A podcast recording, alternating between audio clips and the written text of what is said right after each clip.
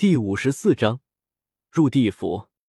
小黑，小胖子一脸担忧的看着黑龙王，他感觉到了这一道黑色气流是什么？黑龙王彻底臣服了祖龙精气，融入青龙王体内，自此黑龙王失去了进一步进化的可能。萧晨看到这一幕，也不知道该说些什么了。仅凭一道意志就驯服了一条桀骜不驯的龙王。令龙王心甘情愿的奉上自己进化的根本祖龙精气，这种事情放在之前，他想都不敢想，太夸张了。但青龙王却一而再、再而三的打破了他对修行的认知，对天才的定义。黑龙王的身份已经定死在半生龙王上了。这一世所出现的龙王，只有青龙王真正摸到了祖龙进化之路，且走了大半了。其他龙王。就算小绝龙这种杀过金龙王的，距离他的差距也太大了。萧晨心中默默说道：“牛人，别担心了，黑龙王也算是从龙族的诅咒中走出来，今后不用担心其他龙王了。而且就算不是祖龙，也未必不能攀登到巅峰。”萧晨劝解胖子，小胖子心里虽然有些难受，但还是点了点头。他最后检查了黑龙王身体一遍，发现没什么损伤之后，便开始在祭坛上面刻画招魂大阵。萧晨带着龙族圣树走上祭坛，进行招魂仪式。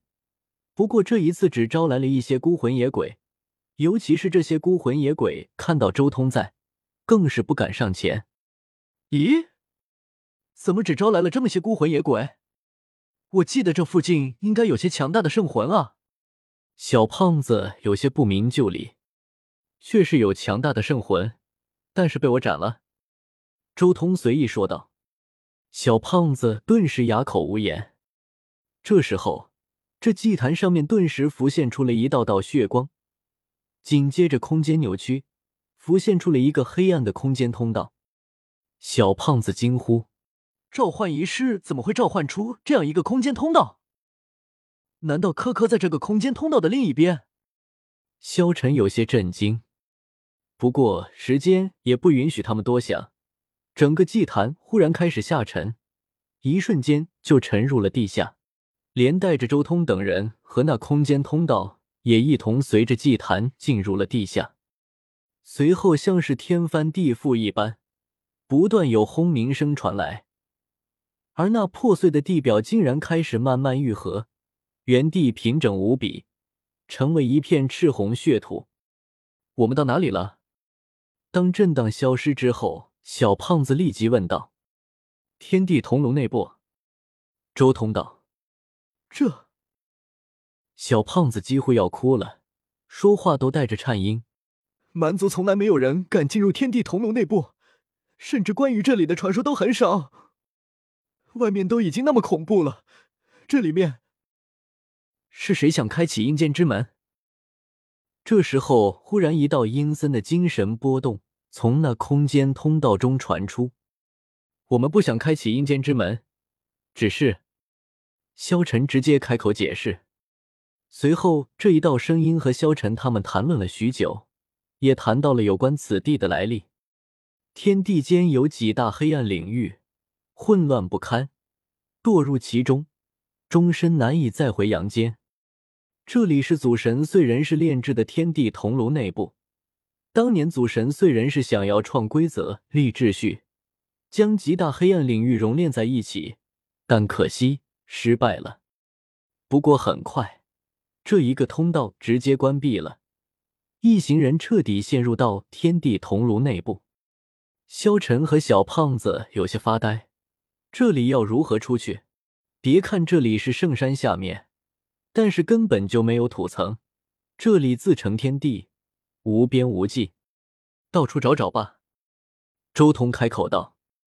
几人无奈，只能一路前进，到处寻找出路。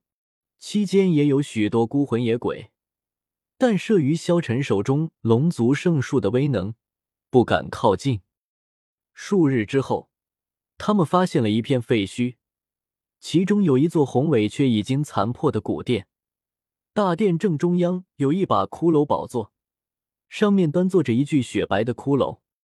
这骷髅眼窝之中神光跳动，凝视着一行人。你你是谁？小胖子牛人不由得倒退了几步。十殿冥王之处江王。一道清晰的精神波动传入所有人心间，令萧晨他们心中惊悚。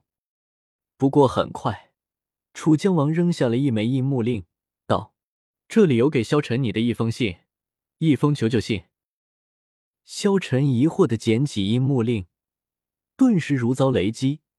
令牌上面有着一个个歪歪扭扭的小爪印，这完全就是颗颗的爪印。萧晨开始倾听阴木令之中的信息，不过周通却对阴木这样的东西很感兴趣。阴木是一种非常罕见的树种，不论是炼丹还是炼器，只要加入一点点阴木进去，都会大大增加成功率。传说阴木生长在阴间，百年长一寸，千年长一尺，万年也就一丈高。一丈高的阴木赤红如血玛瑙，而当樱木成长到三丈的时候，会变成紫色，灵性极高。就萧晨手中的这一块阴木，都可以直接拿去炼祖神兵了。这个世界特有的阴木，不知道这种东西如果成长到几百万年，甚至上亿年，会变成什么样的东西。看着萧晨手中的这块阴木，周通心中也不由得萌生挖几株阴木培养的想法。不过很快，萧晨还是看不懂这块令牌上面的信息。他向楚江王请教。楚江王道：“你们去九幽台吧。”九幽台在哪？萧晨继续问道。出了森罗殿之后，一路向前。如果青龙愿意带着你们全力赶路，最多一刻钟。就能看到一座如山般大小的通幽台，不过就算以黑龙的速度，也差不多半个月左右能到。楚江王道：“记住，一路上尽量绕着那些亡魂吧，有些亡魂在地府中无人可治。如果碰到了不知名的阴府，能避多远就避多远，一些地方甚至连我都需要避开。”萧晨等人拜别了楚江王。离开了森罗殿，这时候，萧晨和小胖子同时看向周通，看我作甚？你们以为我会载着你们前进？做梦呢！周通白了两人一眼，正好我还没逛过阴间，可以去看看。我也正好想看看阴间到底有什么样的大能，连我都需要让路。青龙老大，你该不会想要一路横扫过去吧？小胖子有些哆嗦。胆小鬼，怕什么？周通眼眸中浮现出一丝战意。周通在御空境界就能干掉长生境界的修士，如今长生境界了，手中还有龙族圣剑，一般逾越境界的修士都未必是他的对手。